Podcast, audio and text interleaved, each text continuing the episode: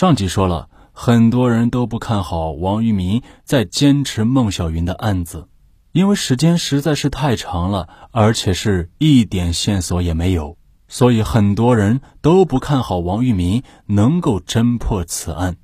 确实如此，孟小云的档案已经在档案柜里静静的躺了很长时间了，但是王玉民却没有忘。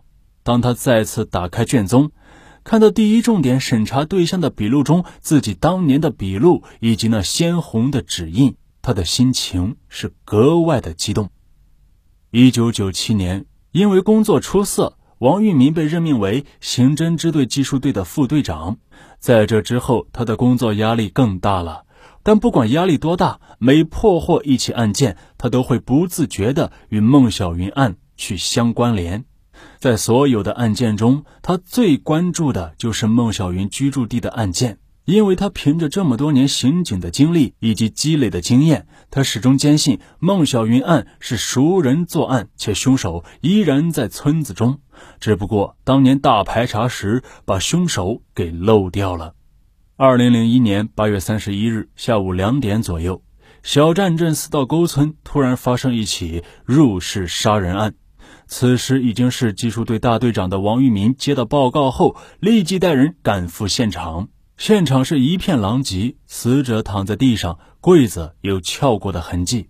从现场遗留足迹分析，凶手应该在二十到四十岁之间，身高在一米七左右。但是经过分析，现场是伪造的，目的是凶手想转移侦查视线，因此现场并没有发现多少有价值的线索。但是在勘查中不放过任何蛛丝马迹的王玉民，还是从柜子的下沿成功提取到了一个残缺不全的痕迹。但令他想不到的是，就是这枚残缺不全的痕迹，不久之后将会洗刷掉他十四年的耻辱。现场是伪造的，这里也就没什么价值了。那么，凶手在逃跑的路上会不会发现什么线索呢？很快，在警犬的帮助下，王玉民在一片倒塌的高粱地里发现了血迹。再往前搜索，王玉民看见了几百米外孟小云所在的村庄。王玉民从警以来，只要与这个村有关的案件，他都会特别关注。原因是他一直坚信杀害孟小云的凶手就在村子中。警方很快在这个村里进行了大排查。经过排查，本村三十二岁的赵双庆具有重大的嫌疑。此人在一九八九年和他弟弟因盗窃某工厂原料而被判刑七年，他弟弟被判了六年。二人刑满释放后，长期游荡社会，不务正业。当王玉民再次来到该村，村子变化很大，但大概印象还是有的。当他来到孟小云家时，他发现这个农家小院早已是陋室空堂、衰草枯杨。他一直坚信凶手就在村子里，那么凶手会不会就是赵氏兄弟呢？九月八日，在案情上报之后，分局领导决定立即对赵氏兄弟进行抓捕。九月九日清晨，二人落网。赵氏兄弟落网之后，王玉民把从现场提取的那块痕迹。分别与赵氏兄弟的生理痕迹进行了对比，结果发现与赵双庆的痕迹相同。刚开始，赵双庆是百般抵赖，但是在铁证和审讯人员的凌厉攻势面前，他不得不交代了自己在八月三十一日下午入室杀人的犯罪事实。当时他在四道沟村入室盗窃时，被户主发现，并被堵在屋子中。之后趁户主不备，他掐晕户主，继续行窃。户主醒来后认出了他，他便杀人灭口。之后又伪造了现场。与此同时，另一位被审讯的赵双印供出了一个让王玉民苦苦追寻了十四年的犯罪事实，因为他交代孟小云就是他们俩兄弟给杀害的。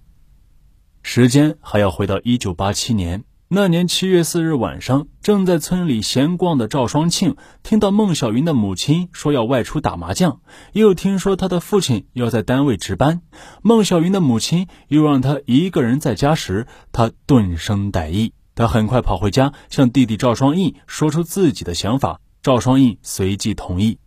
七月五日凌晨一点左右，二人偷偷溜到孟小云家，将其强奸，随后又杀人灭口。杀害孟小云后，他们将孟小云的尸体装进一个尼龙袋里，然后拖进后水沟一个废弃的涵洞中，并用水泥封死了洞口。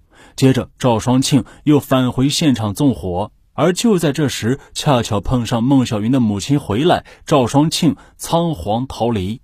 当年公安人员在村里做排查的时候，由于当时赵双庆才十八岁，赵双印还未成年，再加上二人长得年轻，面貌上还像小孩一样，因此就躲过了排查。至此，一场沉冤十四年的案件终于是真相大白。